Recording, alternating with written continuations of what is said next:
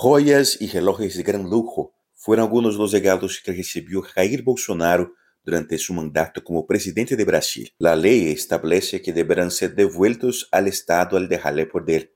Sin embargo, las investigaciones de la Policía Federal muestran que los preciados bienes se convirtieron en un esquema de corrupción de la familia Bolsonaro. Militares cómplices del expresidente habrían vendido joyas y otros objetos de valor durante viajes oficiales a Estados Unidos. Hasta el momento, la Policía Federal identificó la negociación de dos juegos de joyas y un reloj de la marca Patek Philippe.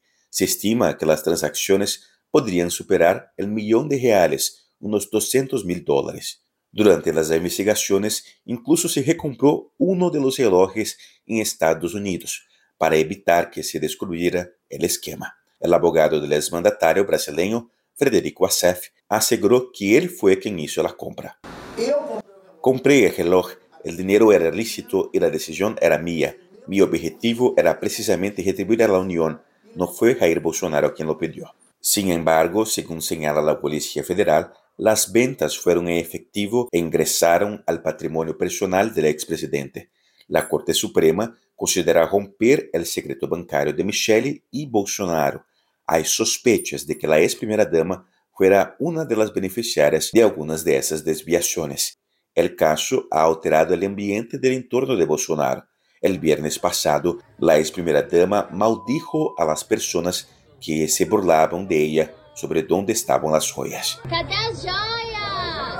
Para los expertos, Jair Bolsonaro, quien ya es inelegible, recibe el golpe más duro desde que dejó el cargo, porque el escándalo afecta a su familia, que serían herederos políticos en las próximas elecciones, según explicó el analista político Rodrigo Prando. Que ele tomou Bolsonaro todavía tiene un buen capital político. Ya no tiene la perspectiva de volver a poder, pero tenía la esperanza de que la familia mantuviera el legado.